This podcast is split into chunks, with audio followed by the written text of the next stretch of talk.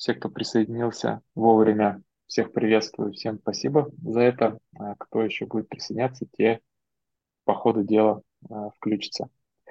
Марин, привет еще раз.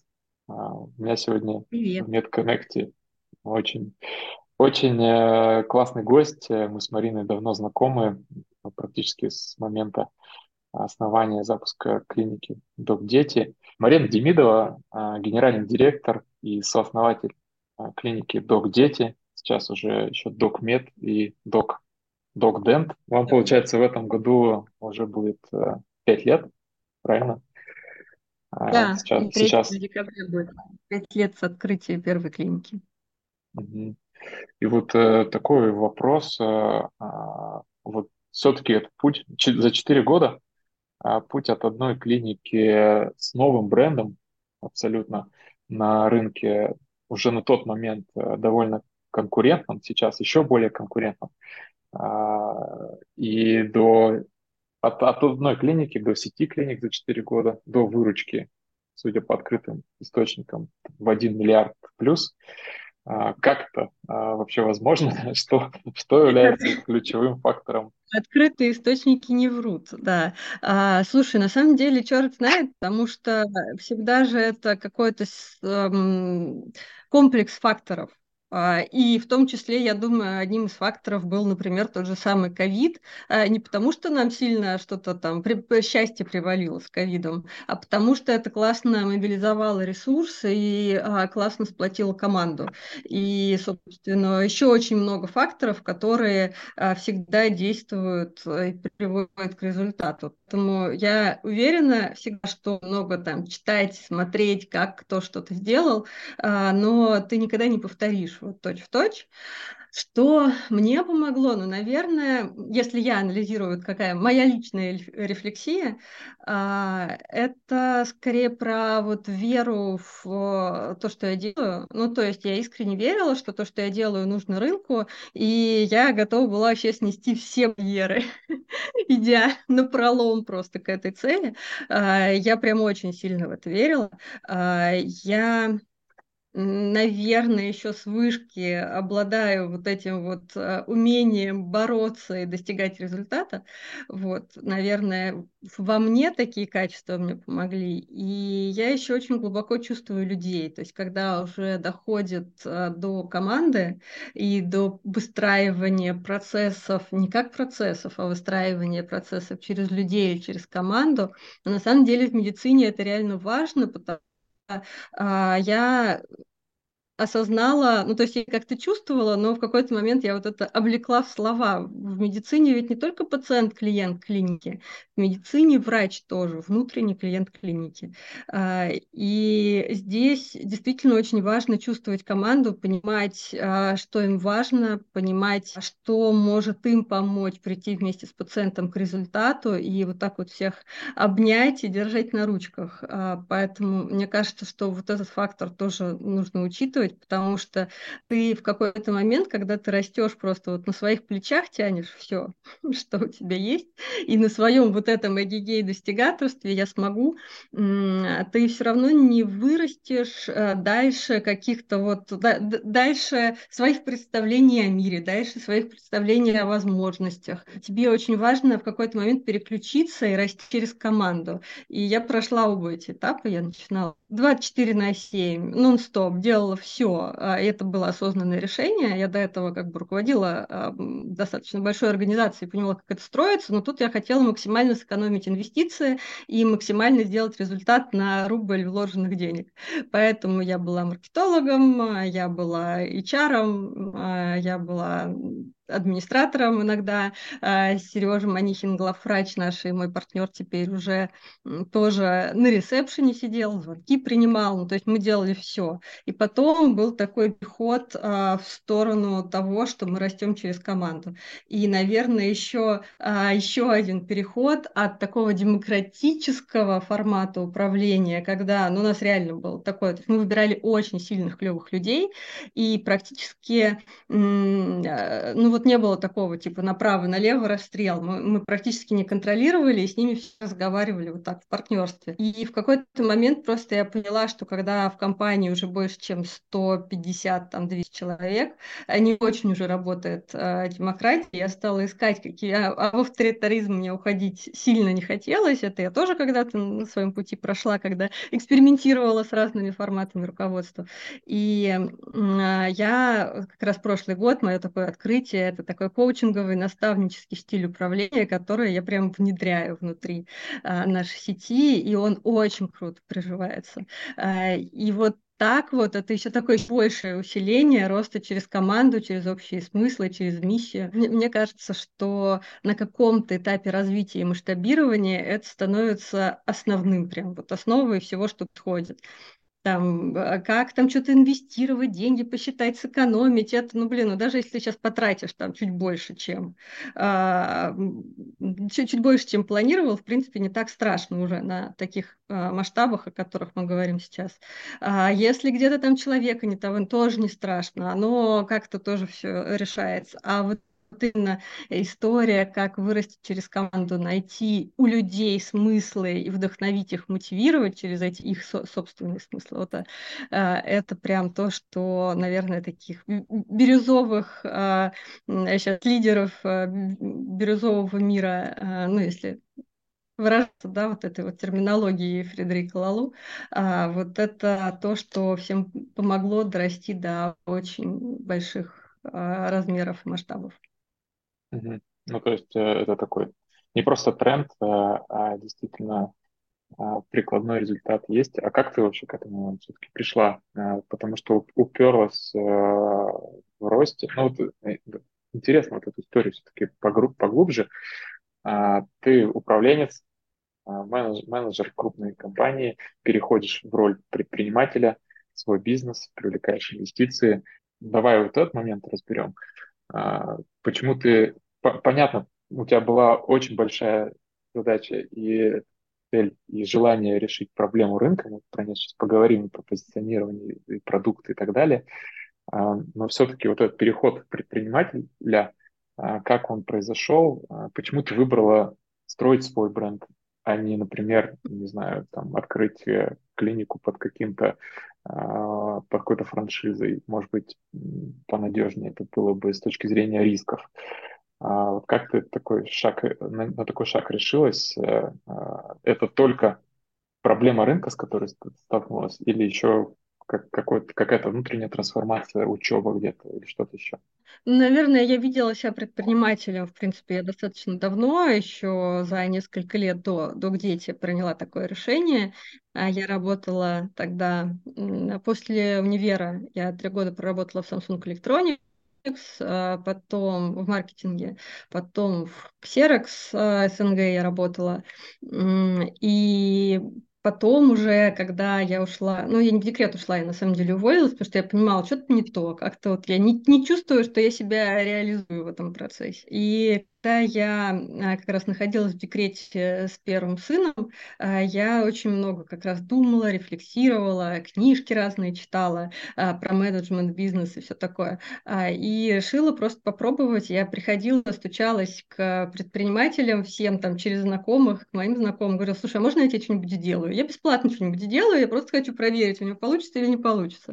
Вот. И, и а, в итоге получалось. Ну, как-то предпринимателям было тоже странно не согласиться. Пришла странная девочка, бесплатно что-то хочет не сделать. Ну, давай. И тогда уже я почувствовала, что вот мое. Ну, то есть, по сути, я работала это в компании, как это называется, класса А, а, потом, вот если офис вспомнить, какой у нас был, это был такой подвал на Красных Воротах. Короче, родители поняли, но я зато четко поняла, куда я иду и чего мне надо от жизни. И тогда я среди вот тех небольших проектов, которые запускала, случилось, что я в экспертном центре запустила э, проект генетики. Ну, то есть эти юридические, генетические экспертизы, отцовство, родство, вот эти не совсем приятные вещи, если честно. Вот, но так получилось, что это прям такой новый рынок, и мы стрельнули в Москве, мы стали самыми крупными московскими клиентами этой генетической лаборатории. Тогда я познакомилась познакомилась с директором. А, директор э, сказал, слушай, а может ты нам откроешь в Москве подразделение? А, и мне так хотелось в медицину, меня настолько это зажигало. Я никогда, конечно, не думала, что я пойду в медицину после того, как я высшее образование получила, там экономист, э, маркетолог. Вот. А, но тут иду, вау, просто мечта сложилась с реальностью.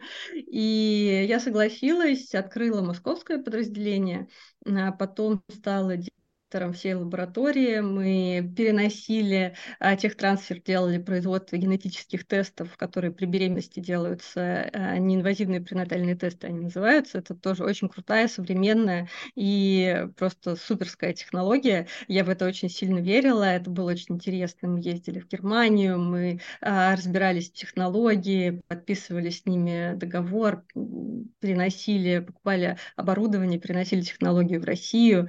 Это был безумно безумно интересно. Э, мы развивали продажи по всей России, э, но я даже на самом старте, когда я соглашалась на вот эту вот наемную э, позицию, я говорила о том, что, слушайте, я какое-то количество там времени, ну, по сути, три года получилось, да, этому уделю, но я все равно хочу выстраивать свой собственный бизнес. Мне очень интересно, поэтому я к вам пойду. На таком мы и договорились. И через какое-то время я просто приняла решение, что пора. Особенно учитывая то, что а, вот как раз в тот момент я познакомилась с Телтехом, а, и сильно совпали по пониманию а, вообще перспектив бизнеса и а, вот этот вот про добрый менеджмент, про бирюзовые компании, про то, как это должно работать, мы очень совпали в этого всего, и я предложила им такой проект, и они согласились. Это тоже только-только-только образовались. Да, это интересно, кстати, что ты, ну, мне кажется, немногие так э, делают. А, попробовать э, сначала предложить э, себя, себя, свое время, свои компетенции в каких-то проектах, даже бесплатно, прочувствовать это, а потом более уверенно запускать. Потому что даже себя помню, а, когда начинаешь, ты не профессиональный руководитель, не профессиональный предприниматель, и это не так просто все, конечно. А у тебя конечно. такой путь э, более продуманный получился и постепенно. Слушай, на самом деле ответ а, в маленьких экспериментах. И на многие вещи, вот а, я вообще сейчас очень сильно погрузилась в нейрофизиологию, в то, как работает мозг, в то, как правильно мотивировать людей, так дружественно, не манипулятивно, а именно вот по-хорошему. Я в целом понимаю, почему люди э, часто там бывает такое, что мы не достигаем своих целей. Почему? А, а на самом деле есть там все три, три причины, три возможных причины, почему мы не достигаем своих целей. А, первая причина – это то, что мы привыкли просто. Знаешь, вот как а, ракета на орбиту вышла, и вот она крутится по орбите игнорирования и бездействия. Ну, то есть, знаешь, мир плохой, все плохие, а, в России бизнес не построишь, а, да вот а, ты, тебя либо убьют, либо посадят, вот это все. Ну, то есть, вот они вот не в голове крутятся, вот эти убеждения, и очень тяжело, это надо очень много энергии приложить, чтобы с этой орбиты выйти. А, вторая орбита – это а, орбита, знаешь, такого подготовки, контроля, перфекционизма, типа, да, я построю бизнес, но через пять лет. Сейчас я прочитаю всевозможные книжки, скажу, поучусь везде, где только можно. Надо еще английский язык выучить, точно. Английский язык пойду выучу, потому что тоже, наверное, пригодится. И вот это вот все ты долго-долго делаешь. Э, да, кто-то подсказываешь, это Катерина Линголь. Да, я у Екатерина Лингольд училась на тренера. Как раз вот когда поняла, что мне это очень-очень нужно для работы с командой.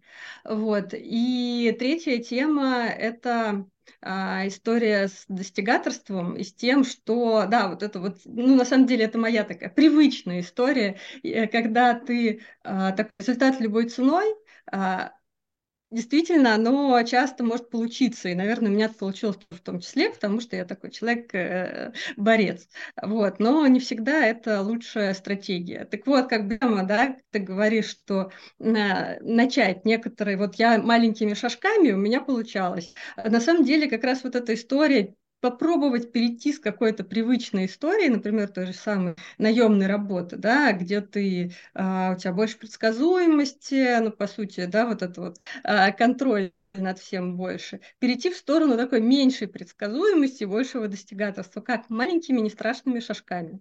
Ну, то есть вот часто это ответ на то, почему мы не делаем. А, потому что очень тяжело сделать там большой шаг с одной орбиты на другую. А, ну, по сути, да, вот сейчас мы говорим с наемной работы да, на а, какое-то предпринимательство. И если мы делаем вот этот вот свой там большой шаг, мы разбиваем на много-много маленьких экспериментов, даем себе попробовать, посмотреть, что получилось, что не получилось, отрефлексировать результаты, принять решение дальше. Как, как тогда, что, что нормально, что не очень, что изменяем, что продолжаем делать так же. Вот это часто ответ на вопрос, э, как, э, как сделать какой-то большой шаг с помощью маленьких-маленьких baby steps. Ну вот э, сама концепция клиники, а, она у тебя в какой момент э, родилась? Э, уже после того, как ты какой-то пазл собрала, определилась, хочу в медицине, познакомилась с телтехом и сошлась с ними по ценностям. Что-то еще там, может быть, с кем-то познакомилась в сфере медицины, там, главный врач и так далее. Либо она все-таки родилась до этого всего, от проблемы, а, которую ты хотела решить на рынке. Ты много в интервью об этом говорила. Ты а, говорила, что а, вот эти все ненужные анализы, ненужные приемы и так далее, которые тебя как клиента прям бесят, а, и меня они тоже точно так же бесят. Я со многими, кстати, гостями про это говорю, а, как это исправить, с помощью каких сервисов, когда это изменится и так далее в медицине. А, вот что было первично, когда родилась сама концепция? После того, как уже ресурсы, скажем так, а, идеи начали складываться в пазл, либо это был такой на этапе зародыша, когда проблема сама у тебя э, была обозначена, которую ты хочешь процентов это было второе. Я, э, когда готовилась к рождению первого ребенка, я же э, с красным дипломом закончила вышку. Как еще готовится человек, у которого вот нейронные связочки э, товарища с красным дипломом вышки? Я готовилась, я читала много книжек, я читала на английском языке какие-то там руководства, что с этими детьми делать-то, потому что вот с ними инструкцию по эксплуатации не выдают, к сожалению. Вот. Я а, много читала, разбиралась, а потом столкнулась с суровой действительностью. А, когда даже в роддоме у тебя три человека разных приходят, и ты три разных версии, как обрабатывать ребенку пупок. Вот. И это от самого простого до самого там просто сложного, когда мы столкнулись с аденоидами. А, там один врач говорит брызгать э, этими гормональными средствами, а потом ты приходишь приходишь в ту же самую клинику, но к другому врачу, а, просто потому что там не смогли записаться там, в нужный день, не получилось записаться к предыдущему, то говорю, ой, что ж вы гормонами-то травите бедного ребенка, давайте гомеопатию вам. И ты думаешь, блин, ребята, вы что, вы же медицина, договоритесь вообще, как правильно. А, я же слушала разные э, умные подкасты и книжки читала о том, что на самом деле в медицине-то уже договорились, это называется доказательная медицина, и, в принципе, ответы на это на все есть, просто надо знать, где их искать. И я, конечно, очень хотела что-то такое сделать, и у меня концепция это представлялась еще тогда, получается, это сколько? 10, 10 лет назад. Вот. А, но Понятно, что у меня тогда не было ни уверенности в себе, ни ресурсов, ни вот этого багажа, там, большого количества экспериментов э, неудачных и удачных, э, опыта руководства. Так что вот, получается, к этому я следующие пять лет шла. А потом, когда сложились... Ну, на самом деле, это же не было такого, что я, короче, я убьюсь, но сделаю клинику. Вот я вижу проблему, я убьюсь, но сделаю. в принципе, много проблем еще вижу разных. Но меня, конечно, очень вдохновляла медицина, я думаю, еще в том числе, потому что э, детские травмы-то, они э, себе дают, о себе дают знать всю жизнь. Я в э, таком юношестве столкнулась с очень неприятным опытом э, в медицине. Это был как такой короткий период, когда взрослым человек считался после 14 лет и с 14 лет переводили из детской поликлиники во взрослую, а я тогда умудрилась подхватить отит, прям такой жесткий. Меня положили в больницу, в первую градскую, во взрослую, такую, знаешь, 15-летнюю девочку-отличницу, которая даже а, в лагере в пионерском не смогла без родителей прожить. Там, сказали, позовите меня родители. Вот. И тут я попадаю вообще и вижу реальность. И для меня это был такой какой-то дикий шок, что так можно было, так серьезно, с людьми так можно. Ну, то есть там без обезболивания делать какие-то там штуки очень больные.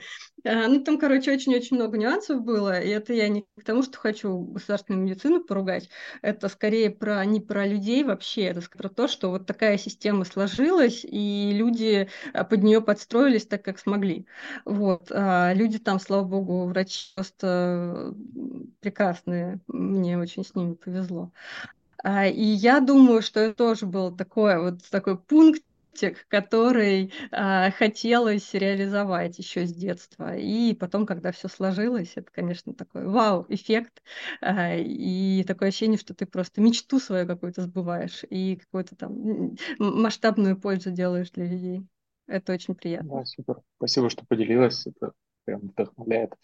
А, просто, ну, я тоже сейчас, э, честно, поделюсь, я меня вот сфера медицины прям вдохновила благодаря медконнекту, благодаря общению с такими людьми, как ты, и я тоже вижу а, много всяких проблем, ну, в частности, а, вот эту проблему, про которую ты говоришь, э, она для меня еще на уровне выше. Ты, когда выбираешь себе медицинское учреждение, специалиста, а, я просто как маркетолог тоже рассуждаю, ты там начинаешь что-то искать, либо по рекомендациям получаешь несколько рекомендаций, но не понимаешь, э, что для тебя больше всего подходит, звонишь, может быть, в несколько клиник, э, все время один тот же ответ от колл-центра, приходите к терапевту, терапевт анализы, ну, в общем, да, может быть, можно это решать еще на этапе на этапе первого взаимодействия по тому же ну, ну либо в онлайне.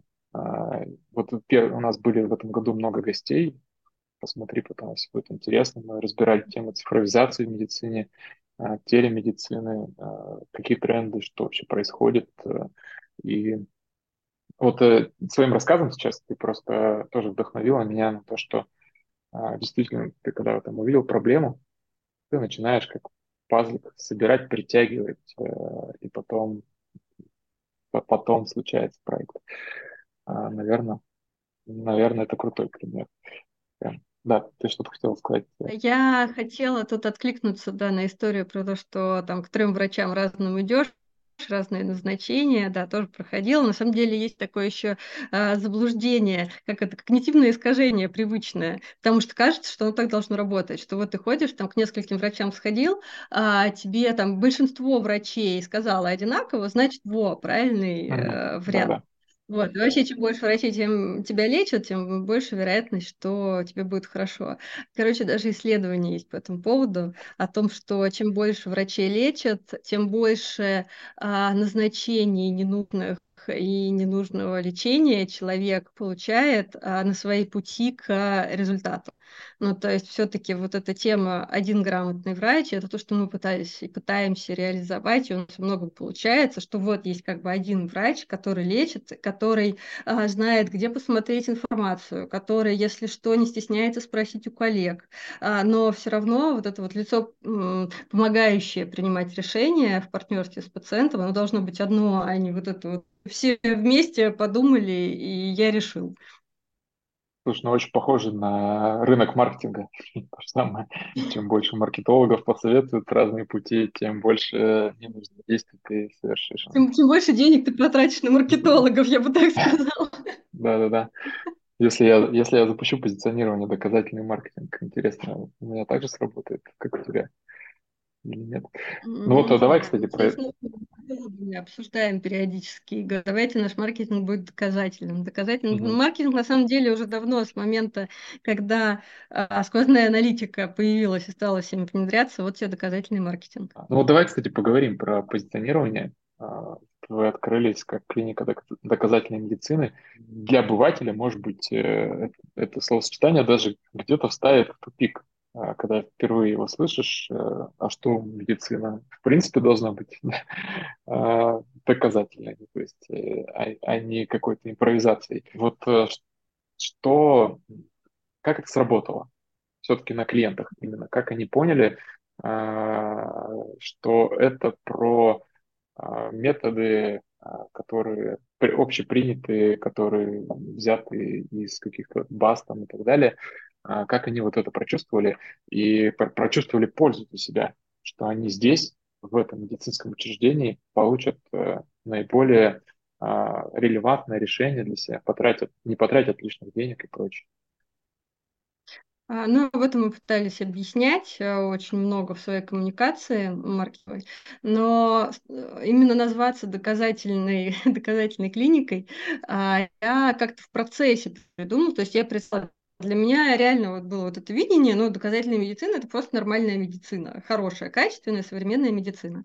А, но когда-то вот в процессе, пока я вела Инстаграм, я же Инстаграм пустила где-то за месяцев, наверное, 7-8 до того, как мы открылись, Угу. а, и я там общалась а, с пациентами, и мы как-то пыта пытались законнектиться, и вот в этом общении я поняла, что вот эта вот история как бы показать а, сразу определить себя, да, свою нишу, ну, нишу я имею в виду маркетинговую, да, ни в коем случае не в медицине, потому что нельзя доказательную медицину ставить в ряд, что вот это доказательное, вот это там какая-то китайская народная, это иглоукалывание и все такое. Ну, то есть, в принципе, качественная современная медицина должна быть доказательной. Вот. Но для того, чтобы пациенты вообще поняли, что нам сюда, что это то, что мы ищем, это, кстати, не раз мне пациенты в итоге возвращали, что мы просто увидели доказательная медицина, сына, блин, мы очень ждали это случится. И а, я таким образом привлекала вот таких же а, мамочек, как я сама, а, которые искали вот такой подход.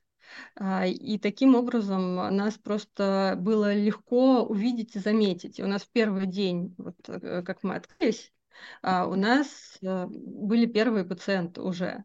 А, и это не потому, что, ну, то есть э, тогда еще у Романа Шияна даже блога не было. Были пациенты как раз у Романа Шияна. А, и это просто вот как раз потому, что мы очень долго объясняли, что такое качественная современная доказательная медицина, и показывали, вот это мы. Но на самом деле это не лучшее название, это, может, хорошее было название, не может, а реально было хорошее название с точки зрения вот, маркетингового подхода в, в отношении привлечения пациентов, но с точки зрения привлечения врачей и вот такое в медицинском мире самоопределение, это было а, все-таки, ну, так себе, с вопросиками название, а, потому что доказательная медицина в целом уже среди врачей, ну так, все так хихикать начинают, потому что уже этот термин дискредитировал себя и очень много где применяется. А, ну, то есть, а, так забавным был у нас, в общем, наш аккаунт а, в Инстаграме запрещенной социальной сети, а, звездочка, назывался, называется Докмед, Докмед Клиник, и я когда-то вот в поиске его набираю, и такая смотрю, вылезает еще один документ, нажимаю там доказательная медицина, остеопатия, пиявки, иглоукалывание. Короче, остеопатическая клиника назвала себя докмед доказательная медицина. А, ну, то есть это вот как раз про то, что среди врачей уже такие, ну, как бы ха-ха-ха, кто, кто еще назовется доказательной медициной. А, поэтому среди врачей как раз приходилось а, так вот самоопределяться, объясняя, что, друзья, мы как бы, да, мы, мы понимаем, что это уже термин, который а, немножечко обесценился, потому что все подряд называются, но а, мы действительно вот нормальные, мы с вами можем говорить на одном языке и общаться на равных, и мы честно будем выдерживать эту стратегию. Но в итоге так получилось. А, и уже сейчас уже на опыте работы с нами и общих пациентов все а, наши коллеги доказательной клиники понимают, что да, мы действительно современная, честная, бережная медицина. Ну, поскольку я понял из ответа, по крайней мере, первыми клиентами были именно те люди, которые уже, а, ну, говоря словами маркетинга, погрузились в проблему, а, погрузились в методы ее решения и к этому термину уже пришли. Что это такое? А, поняли его, то есть реагировали на него, и это сработало. Ну, их, они самые целевые такие. Да, мамы-отличницы, которые читали, разбирались, но при этом не находили этого. Вот это угу. были первые клиенты. Угу. Круто. Просвети, как реагировал остальной рынок? А он еще замечал эту клинику или не замечал? Ну, я имею в виду остальной рынок клиентов, а, менее посвященных проблему. А, они, они приходят э, тоже на каком этапе понимают, а, почему они сюда пришли, или случайно приходят, а потом распробуют продукты и остаются. Вот что с ними происходит. А, ну, разные были варианты. А, были такие, кто пришел случайно.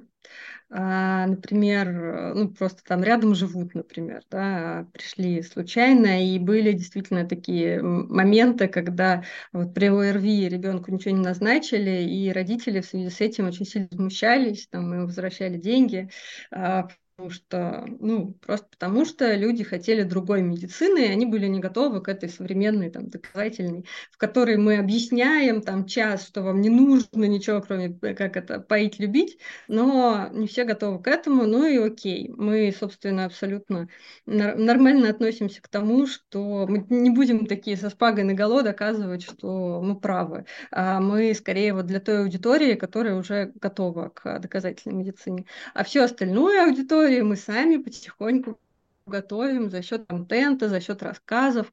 У нас а, около 30 публикаций в СМИ в месяц выходят, а, то есть наши врачи публикуются в разных СМИ. Это только те публикации, которые через наш отдел маркетинга делают с помощью нашего маркетинга. Там еще, я думаю, больше, чем столько же врачи просто напрямую уже с, со СМИ работают.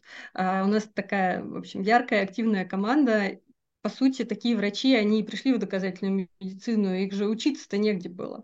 Ну, то есть они сами учились, они сами находили для себя ориентиры, как им развиваться, читали блоги, там, Сергея Бутрия, например, а, Федора Катасонова, и сами погружались, э, есть такие прекрасные кейсы, когда они английский язык сами выучили, там даже не, не с преподавателем, а сами просто для того, чтобы читать медицинские а, журналы, публикации up-to-date. Как отреагировали? Ну да, в общем, отреагировали, наша аудитория пришла, дальше мы стали развивать, собственно, остальную аудиторию, она тоже приходила как бы к честной бережной медицине, и мы определили, наверное, так, что наш пациент – это часто пациент, который где-то накололся.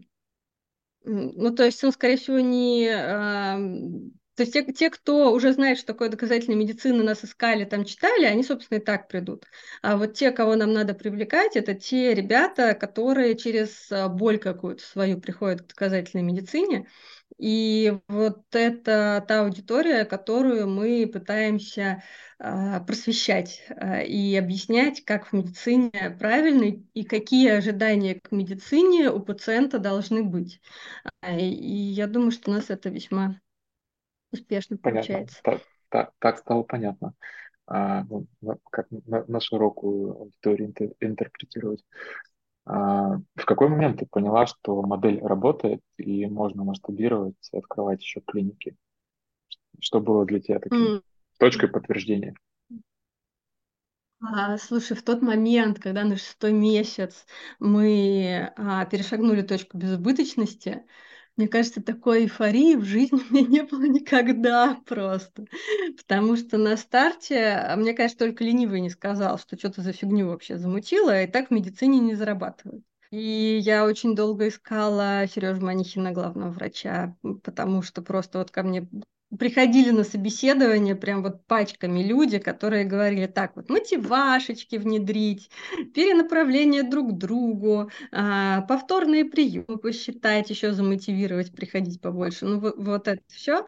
А, и, конечно, когда я там пыталась это объяснить, что да нет, мы будем по-честному, не надо приходить, так и не приходите, мы так и скажем, год гуляйте, через год приходите.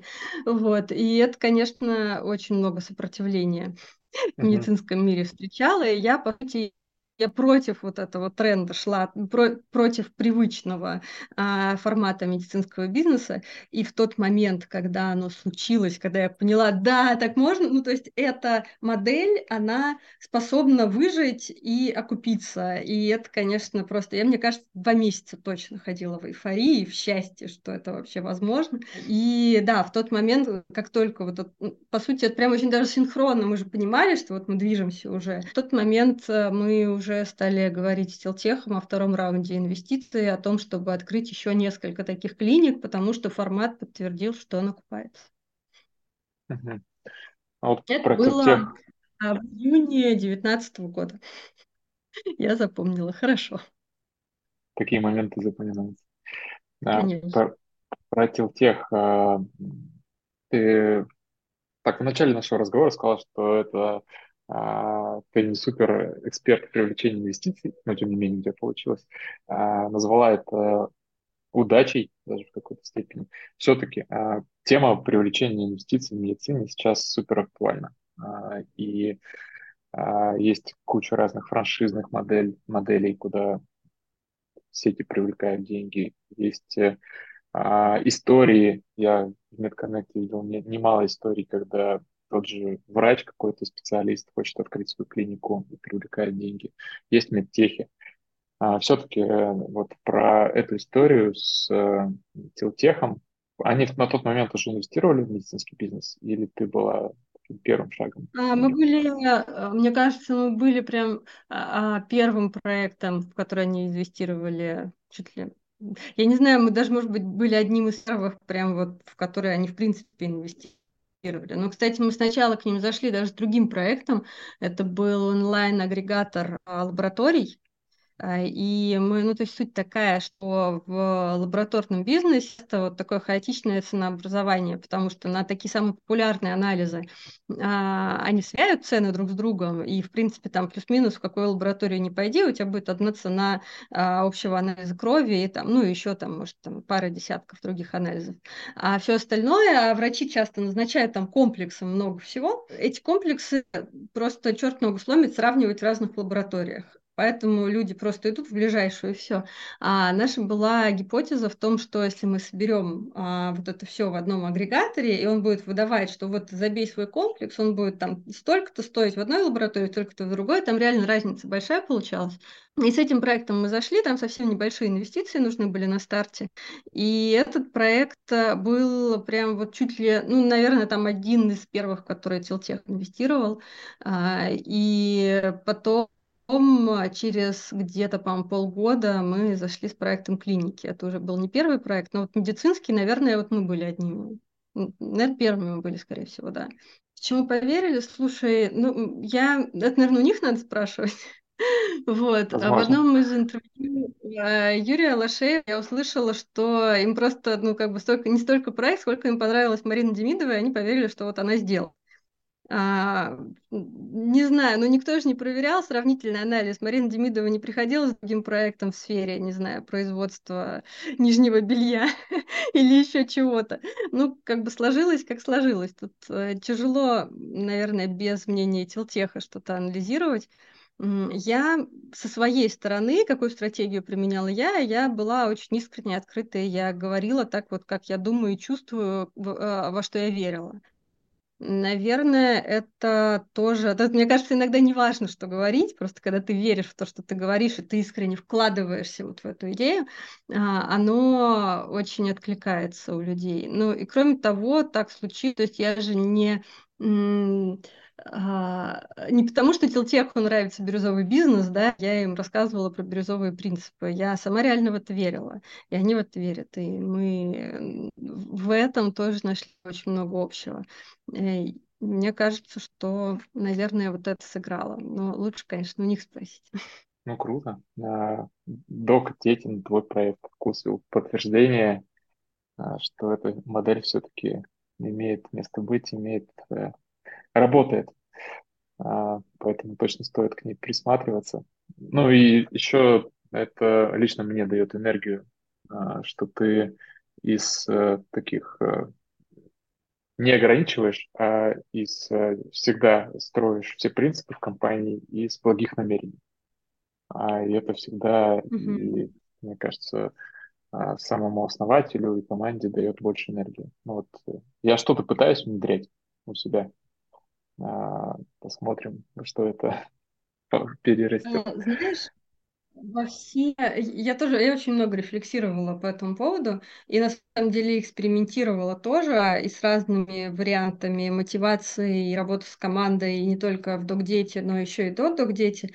И я просто а, осознала, что на самом деле вот эти принципы, э, которые работают, они самые простые. Вот эта вот прозрачность, открытость. Мы, например, сейчас в некоторых отделах уже ну, постепенно к этому переходим, потому что новенькое людям, конечно, страшновато, и мы поэтому постепенно, поэтапно двигаемся. Ну, например, у меня уже есть там отдел администрации, колл-центр, а, службы заботы, где люди, например, полностью там видят зарплаты друг друга, сколько зарабатывают, понимают, от чего это зависит.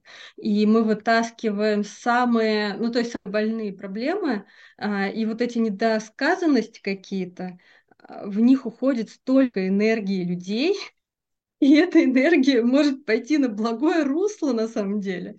А так жалко ее туда тратить, поэтому а, мне самой было страшно, конечно, вот переступать какой-то порог, где там, знаешь, там есть а, как, как преподаватель по одной стороне кафедры, а, а ученики за, за другой, да, вот а, когда переходишь, шажок делаешь к ним, и просто, ну, как бы я открыт. Ну, чё, что, все, все, что надо, все расскажу, давайте. Кроме того, что не могу говорить из-за того, что у меня там есть какие-то а, ограничения а, еще, да, там не могу передать личную информацию или еще что-то. А так, ну, почему в клиниках у нас а, недавно, да, прям на зуме обсуждали, почему в разных клиниках а, случились разные зарплаты? Я говорю, ребят, не знаю, ну, как бы вдруг исторически как-то так сложилось, вот в панике э, собрали сотрудников э, в новую клинику, и вот как-то вот так получилось, что там на 5 тысяч больше. Как будем из этого выходить? Э, будем выходить этап там первый, второй, третий. Не пострадают ни одни, ни другие. Все такие, ой, прикольно. А сколько, представляешь, вот этого несколько месяцев, а пока еще я сама как-то так тоже решалась, думала, как, как мне с этой ситуацией разобраться. И первое вообще желание, наверное, руководителя, что ах вы сволочи, не обсуждайте вы зарплаты друг друга друг с другом. И пунктом еще в договор вписать, заставить расписаться, еще штраф какой-нибудь назначить. Вот. А вот такой прямой путь, он на самом деле, он вроде как самый простой, но очень страшно в него пойти. Но вот мы прям в такие штуки ходим. А, и более какие-то общие внутри команды, и если вдруг там что-то происходит, э, то взять, там, всем сказать, ну, давайте обсудим, давайте зумчик, просто все обсудим, но у нас есть, конечно, правило, что это очень всегда все безоценочно, без оскорблений, без а, жесткой критики, и мы всегда понимаем, что люди, когда они что-то делают, у них намерения были априори всегда положительные. Ну, потому что на самом деле действительно так. А, даже если мы говорим о о том, что люди делают какие-то жуткие, страшные вещи, ну, то есть не про, сейчас уже не про сотрудников, а в принципе в мире, да, а, но жуткие, страшные вещи люди часто делают из желания какой-то там обезопасить себя, предсказуемости своей жизни, а, получить любовь, получить, э, стать заметным там для кого-то. Ну, то есть Поэтому вот, вот эта история, что кто-то накосячил, там штрафы или еще что-то, оно не очень хорошо работает. Люди э, заведомо а, хотят хорошего и для себя, и проявляться хорошо в отношении а, к миру. Но в это надо прям поверить, и вообще доверие в команде, которое, мне кажется, очень важно, команде показывать такое доверие авансом. И это очень э, сложно не оправдать. Ну, потому что, представляешь, вот ты сотрудник, я тебе говорю, я доверяю тебе вот этот процесс, я знаю, что у тебя получится. У тебя уже есть прекрасный опыт, который говорит о том, что у тебя получится. Я э, верю, что ты достигнешь результата в нужный срок, когда это надо, потому что у тебя есть все для этого качества. Вот попробуй теперь не достигнуть. И это не манипуляция, это же как бы... Это и окрыляет, на самом деле.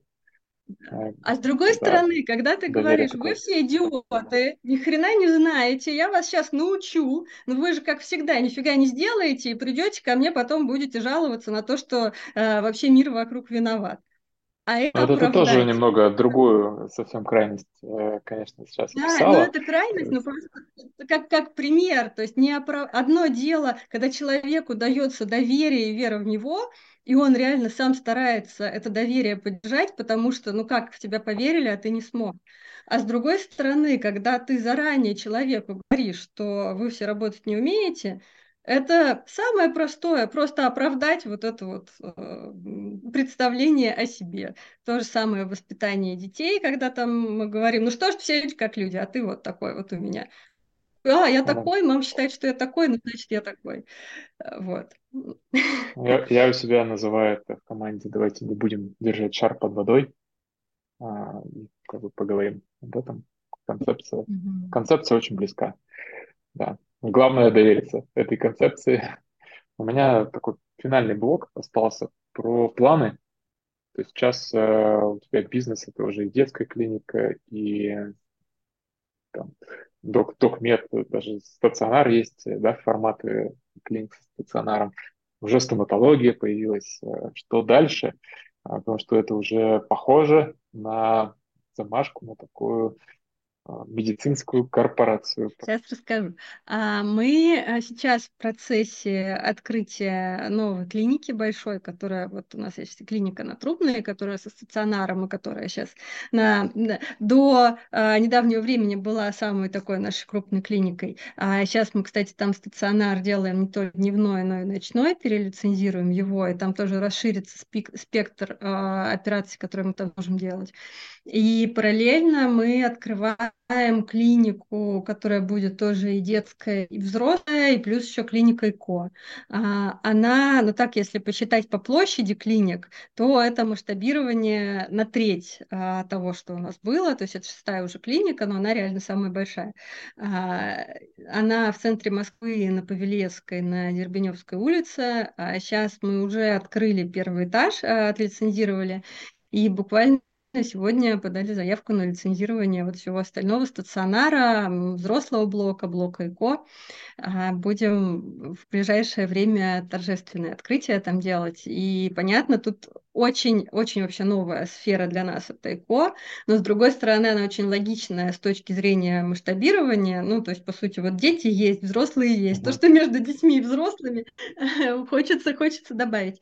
А, И у нас, а, в принципе, была такая ограниченная по возможностям гинекология, а, просто, да, взрослые гинекологи веди- вели беременность, максимум, что мы могли делать в нашем формате, мы делали, но всегда был запас, в том числе и на репродукцию, и мы перенаправляли к нашим компетентным коллегам. И вот мы решили делать сами. Меня очень греет это вообще направление, а, ну, то есть вот такое какое-то тепло в душе я чувствую, когда я думаю о ведении беременности. Наверное, потому что это одна из таких а, крутых сфер в медицине, в которых врачи не выгорают и руководители не выгорают, потому что там очень яркий результат классный. И э, мне, конечно, очень приятно к этому прикоснуться, порадоваться. И мы последние, получается, полгода а, мы невероятно креативили и с э, командой, с нашей точкой дизайна, которые делали нам дизайн. А, Это было безумное вдохновение для меня, и я очень люблю в каждой клинике делать какой-то свой особенный дизайн. Это такое творчество. И сейчас я уже чувствую отклик, как врачи первые выходят туда на прием и такие пишут, вау, тут такое, а тут сауны есть, вы что, серьезно, для врачей? Мы такие, да, там для врачей сауна. Там а, большая территория, пространство, и там будет с точки зрения технологий просто вот самое-самое, ну, есть там некоторые моменты, которых а, даже в России ни у кого нету, а вот у нас будет, а, и уже почти есть, вот осталось отлицензировать. Так что там с технологической точки зрения все прям зрения заботы а, и в целом, в общем, с точки зрения заботы о врачах в том числе. А, так что мы готовимся, и маркетинг, соответственно, к этому тоже готовится. А, и уже у нас отдельный аккаунт в социальных сетях, а, который вот именно для планирующих беременность и для беременных.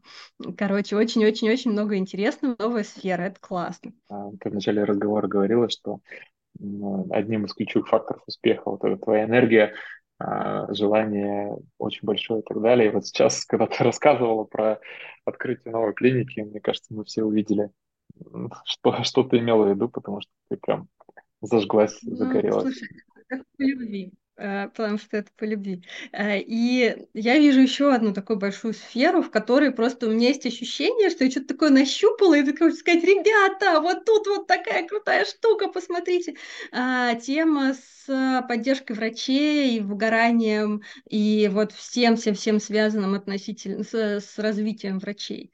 А, у нас в целом-то есть уже внутри нашей э, сети еще и Академия доказательной медицины, в которой учатся не только наши врачи, но и а, врачи других клиник, и вместе с другими клиниками мы некоторые проекты делаем. Ну, короче, это абсолютно такая открытая структура, которая там для а, крутых специалистов там, в разных клиниках может сделать классный курс в зависимости от там, желания направления, куда хочется пойти. Вот. Вот. Э, и сейчас хочется еще масштабироваться в сферу а, именно такой работы бережной с докторами и вообще с сотрудниками. А, я а, вчера буквально встречалась с Яковом Кочетковым и задала ему вопрос а, такой, он сказал хороший вопрос. Я говорю, да какой вообще вот уровень а, психологии который должен а, знать руководитель команды, какой бы то ни было.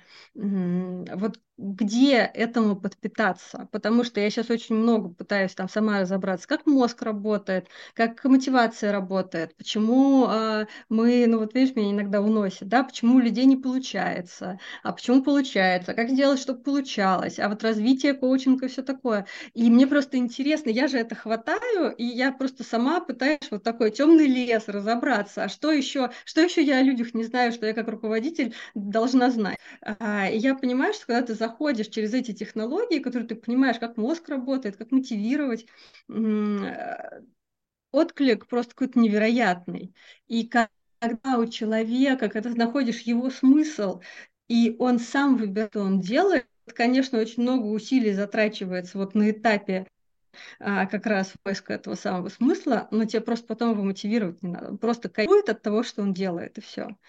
А, и не нужно вот эти там штрафы, не штрафы, вот это все. Очень важно показать ему а, Э, помочь ему понять смысл, помочь ему понять результат, э, к которому он стремится, как-то синхронизировать вот этот свой результат, желаемый его желаемый результат. И просто все, ты можешь не подходить к нему, он будет делать классно, иногда к тебе приходить, спрашивать обратную связь, все. Э, и вот эти штуки, я поняла через э, то, что сама читала много, общалась, спрашивала, там, а, к ментору периодически хожу вот с такими вопросами, типа, а что делать, а как вот с людьми поступить вот такой-то, такой-то ситуации.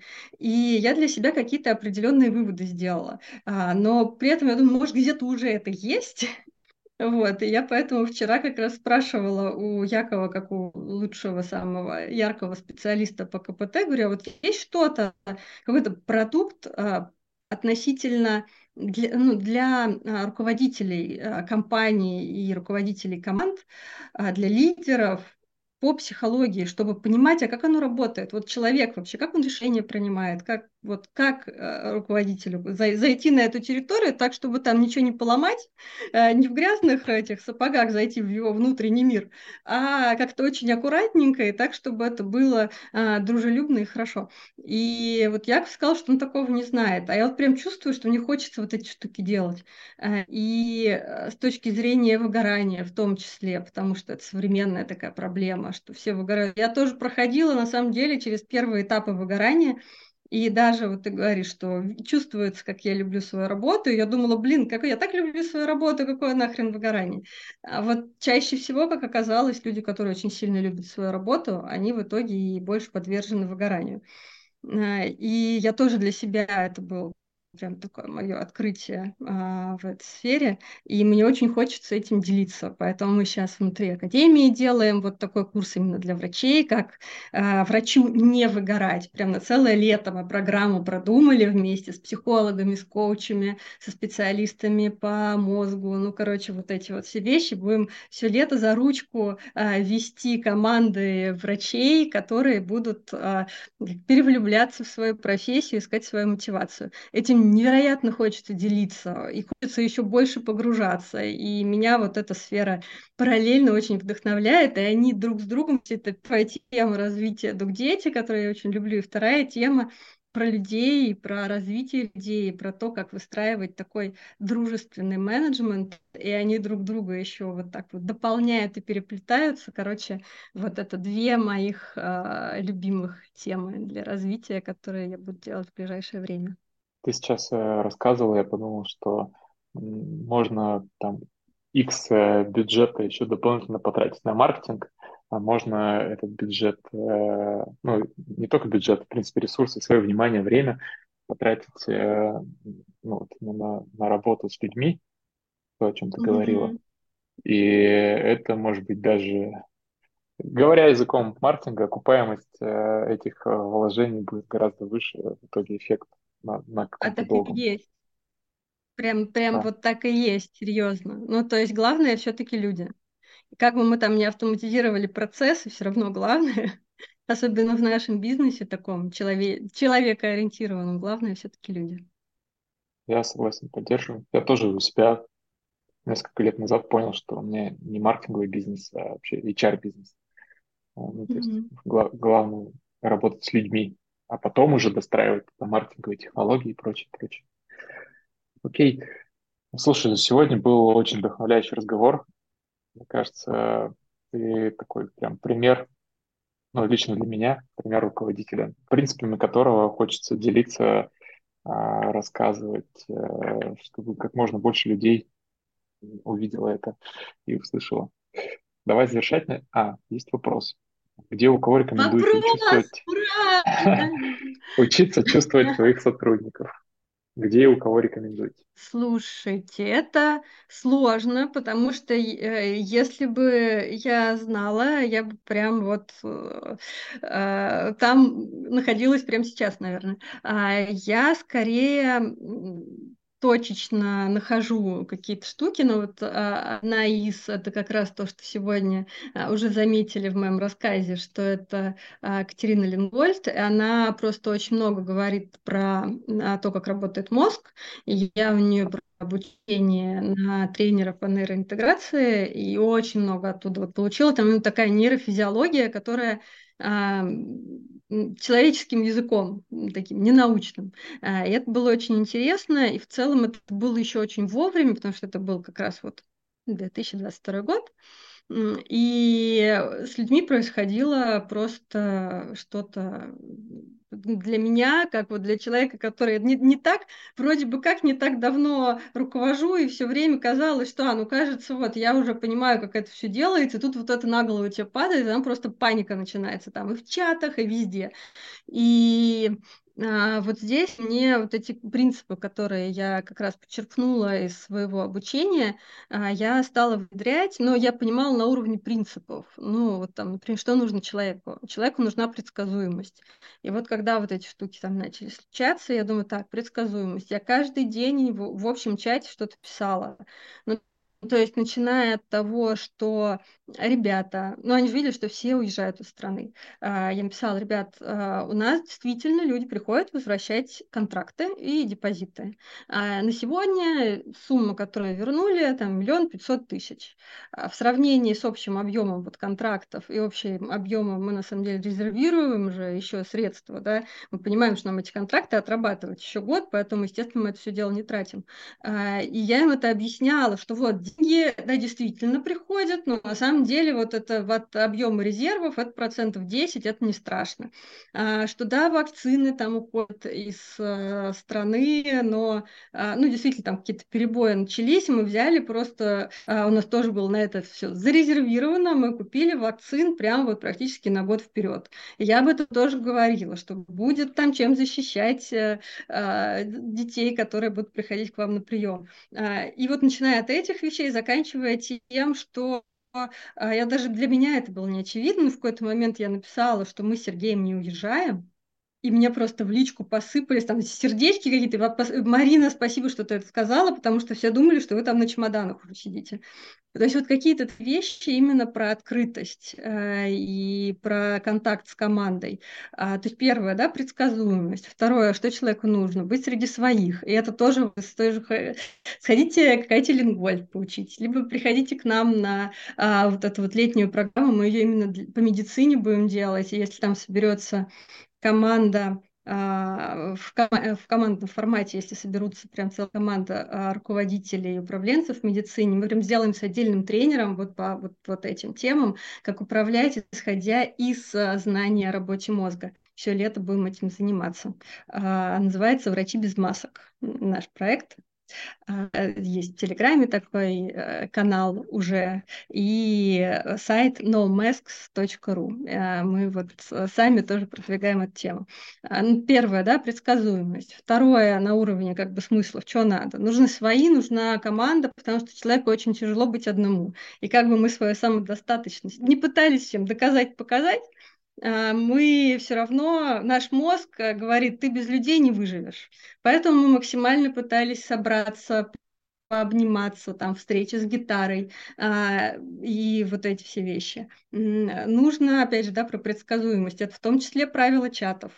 А мы, я просто зашла, сказала, ребят, а, вот я была очень сильно против любых правил, теперь у нас будут правила, потому что нам нужно создать предсказуемость для тех людей, которым сейчас сильно некомфортно и которых выносят от любого упоминания там каких-то триггерящих событий. И мы так бережно, нежно прописали правила, и этим правилам стараемся следовать до сегодняшнего дня. И на самом деле очень много таких аспектов, которые просто, ну просто человеку для того, чтобы было хорошо, ему нужны вот такие штуки. И мы эти штуки внедряли. А, это на основе, еще раз говорю, вот Кайтлин Гольд, и мы сейчас сами делаем именно ориентированную на медицину эту тему а, вместе с, ребятами, которых тоже это вдохновляет. Приходите. Это, это очень, очень полезно аудитория. А, да, про, про масштабирование открываетесь или где-то еще, или Москва пока что?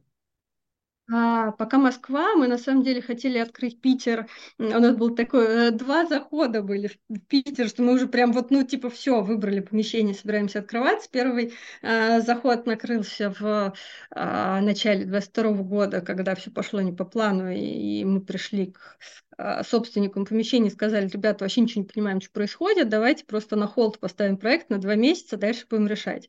Но они как-то не пошли на такие условия, и поэтому мы с ними расторглись.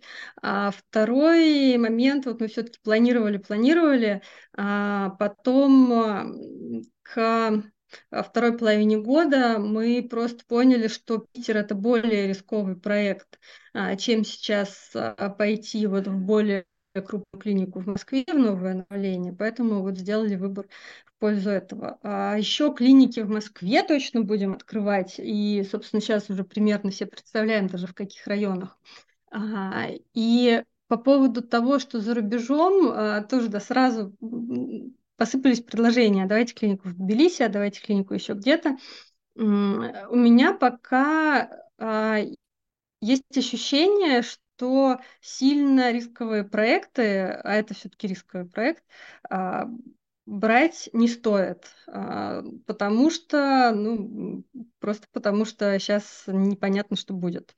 Ну, наверное, зависит от условий, но просто всегда что ты выбираешь либо как бы либо одно, либо другое. Вот клиники в Москве и рынок медицины Москвы для меня он понятен.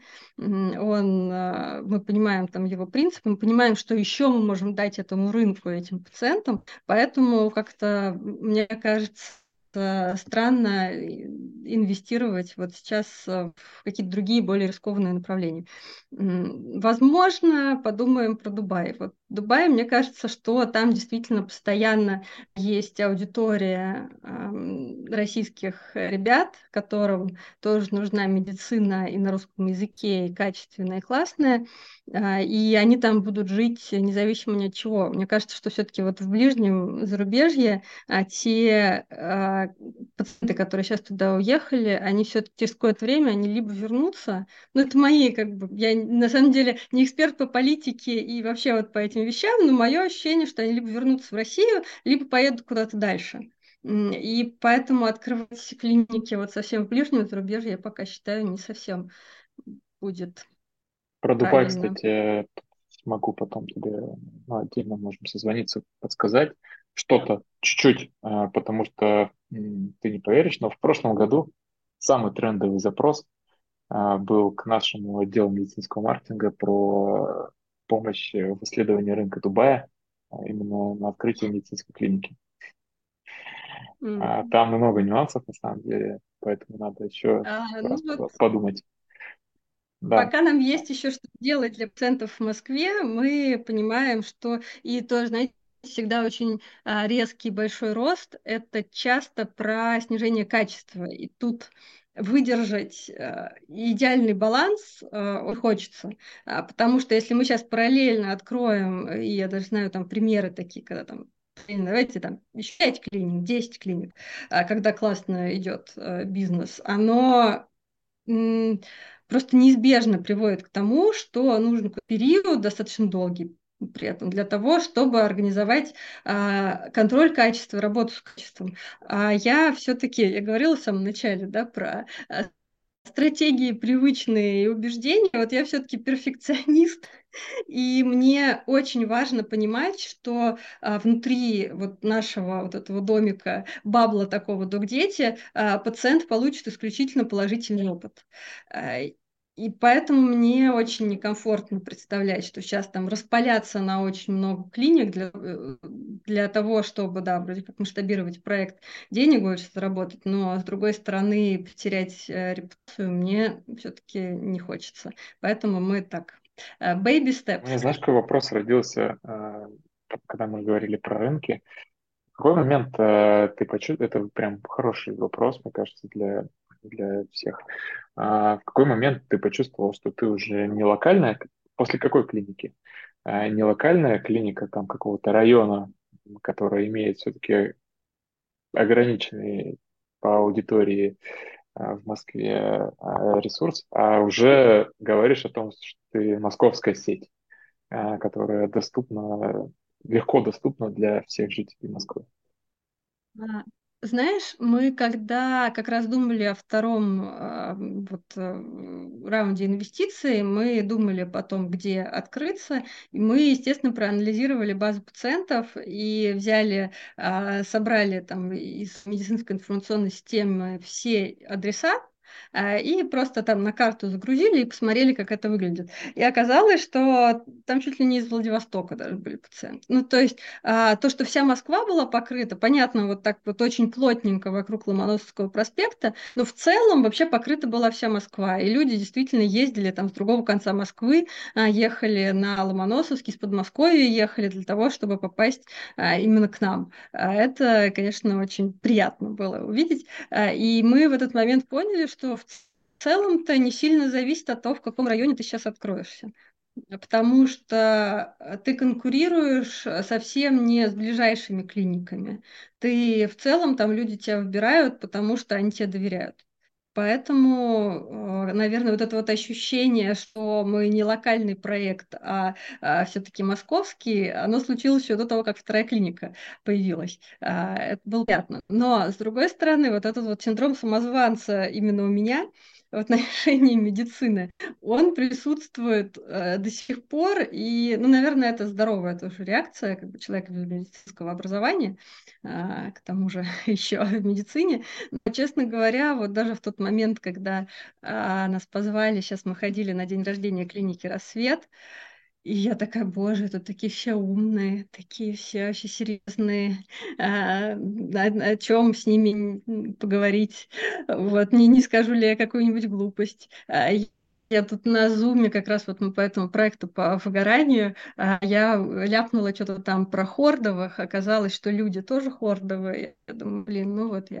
А, ну, то есть этот синдром самозванца, он мне не дает расслабиться, постоянно побуждает что-то новое изучать.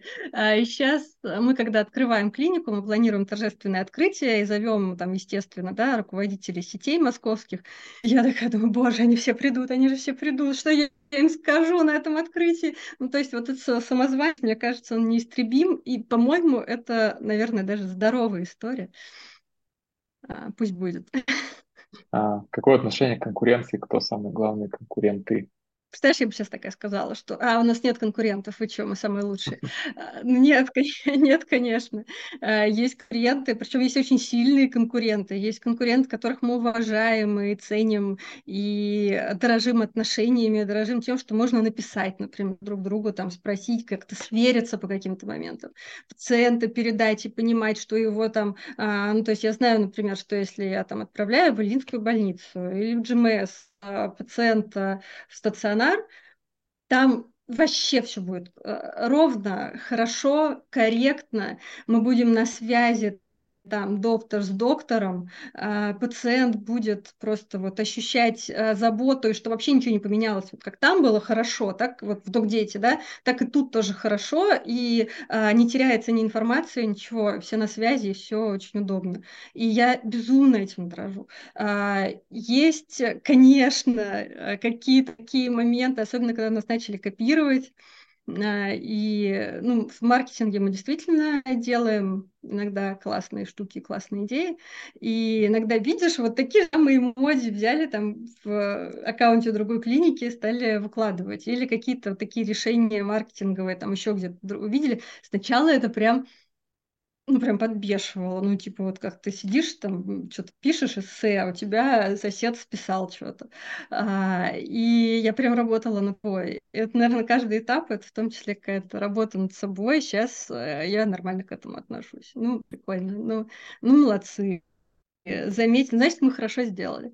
А, то, с чем, наверное, до сих пор мне тяжело как-то жить, а, с тем, что а, вот это вот переманивание врачей, которое, ну, я себе такого не позволяю, ну, то есть прям вот а, предлагать там больше, причем в медицинском мире ты особо больше ты не предложишь, там как бы все, а, вся экономика, она на ладони, и так понятно, сколько процентов от стоимости приема может заработать врач, так, чтобы вообще и клиника выжила, и врачу было хорошо.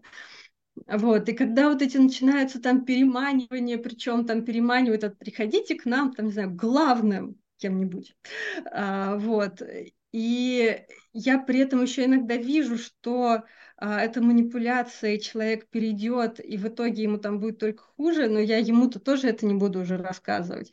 И для меня прям боль. Это, это видимо, моя такая сегодняшний этап, через который я учусь и развиваюсь. Вот этот момент у меня еще не до конца проработан. И я, ну, наверное, я прям я бы по пальцам одной руки пересчитала тех врачей, к которым я сама заходила с предложениями. Там некоторые откликались на наши предложения, а кому-то мы писали там, в, э, в соцсети или еще как-то, но чтобы там был какой-то там, там крутой врач с большим количеством пациентов, и чтобы именно я написала, зная, где он работает, переманивала.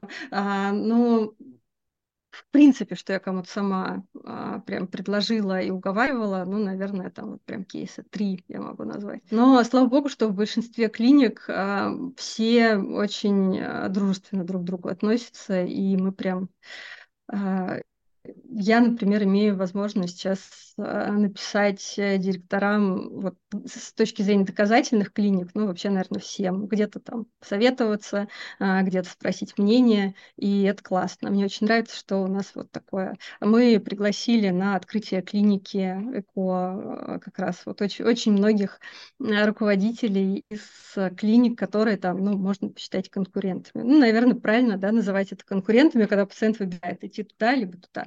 А, мы сверяемся там по ценам, например, тоже. Тоже естественная история, они сверяют по нашим ценам. Если сказать, с кем именно там сверяемся, понимая, что пациент выбирает между нами и какими-то еще клиниками, это GMS, Рассвет, а, Фэнтези, детская клиника, ну, которая вот именно педиатрия, да, uh-huh. ну, можно, если услуги, да, с Ильинской больницей совпадают, Ильинская больница, вот. Вот такие примерно. Ну, тут я дам подтверждение, что в медицине, ну, вот этот проект MedConnect, это тоже все, все-таки некое комьюнити. Например, мы там объявляем длинный вечер, и сразу же за вечер, за, за пару часов собираются люди, все места забивают, и им интересно друг с другом. А, я прям это вижу как э, в медицине специалистам, экспертам. Смотри, у нас вопросы посыпались. Да, а, нас не отпускают. Короче, пишут, что познакомились с клиникой через инсту, зацепило все, дизайн, контент, подача. А, вот тогда это я делала.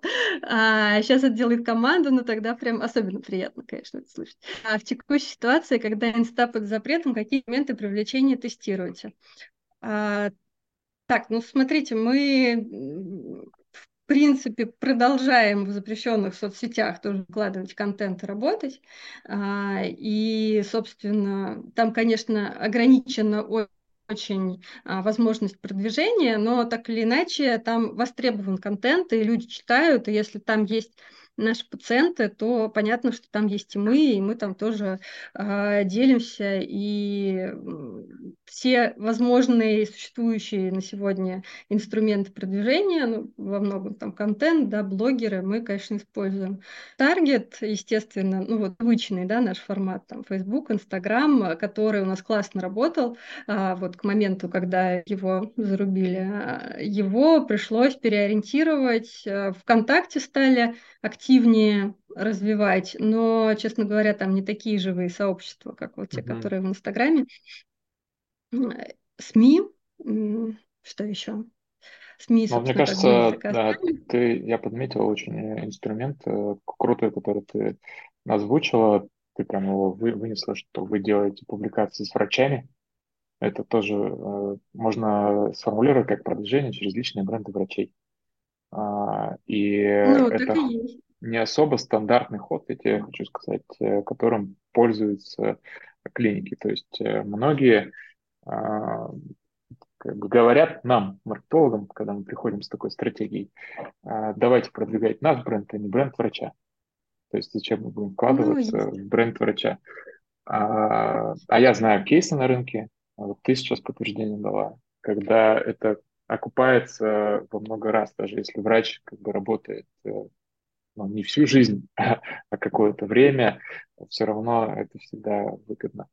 Поэтому вот этот э, инструмент точно надо использовать. Это, знаешь, это к вопросу, опять же, э, мотивации. И все, знаешь, оно все возвращается к каким-то вот верхним уровням, вопросам нейрофизиологии и всего такого. А когда ты заранее там, человеку доверяешь, Мгм. и, ну, знаешь, вот это же страх вообще плохой мотиватор. Когда мы пытаемся избежать угрозы, мы не сильно видим возможности развития. У нас, когда мы убегаем от саблезубого тигра, у нас варианты как бы убежать там вперед, направо, налево. Все, других вариантов нету. А когда мы смотрим на вообще на рынок, да, мы сейчас про рынок, да, с точки зрения возможностей, и не боимся, а вот не из страха, а вот именно из желания что-то сделать хорошее, мы очень много всего видим, чего не замечаем, когда мы такие, «А, врач, мы сейчас в него деньги вложим, он же уйдет от нас. Не будем мы этого делать. Убежим мы от этой угрозы. При этом дохренища возможности вот так себе перечеркнули и все ну, посчитайте, ну, если уж прям реально хочется вот это вот проконтролировать, а, посчитайте, сколько потеряете, посчитайте, сколько, а, как окупится вложение конкретно в этого врача. А, ну, я не знаю, мы на самом деле не считаем, но просто я думаю, ну, если вот хочется себя там как-то вот успокоить в этом смысле и попробовать, то, ну, попробуйте, посчитайте, я думаю, что там такая экономика получится, что а, конечно, не стоит от этого отказываться. И это, опять же, про доверие. А, если мы внутри команды, и мы друг другу не доверяем, а, то ожидать какого-то супер результата, когда мы такие друг против друга и все время боимся, что сейчас нас кинет. Классный результат, вот прям суперский, такой сверхъестественный, какой-то такой выше ожиданий. Вот в таком формате не получится. Даже когда что-то идет не так, я такая думаю, ну это же не повод э, не замечать все, что идет так, ну и не доверять всем остальным. Были случаи, когда что-то шло не так. Ну и ну, как, как бы, ну и... Как минимум, как ты сказала, зачем на это тратить энергию, если можно потратить ее в созидание. Давай на этом, мне кажется, завершать, то нас э, совсем не отпустят. Тебе огромное спасибо. Э, сегодня действительно эфир такой наполненный энергией. За это тебе спасибо. Обязательно прорекламируем а, курс, возьму у тебя ссылку, когда выйдет запись, э, и надеюсь, что, что у тебя все будет и дальше получаться. Я очень за тебя рад. Да, друзья. Спасибо тебе, спасибо, что позвал. Да, mm-hmm. Спасибо всем. А, вопросы были очень интересные. Спасибо, Алексей. Тебе э, больших успехов. По-моему, классное дело, то, что ты делаешь. Спасибо. Спасибо. Друзья, всем хорошего вечера. На этом завершаем. Пока-пока.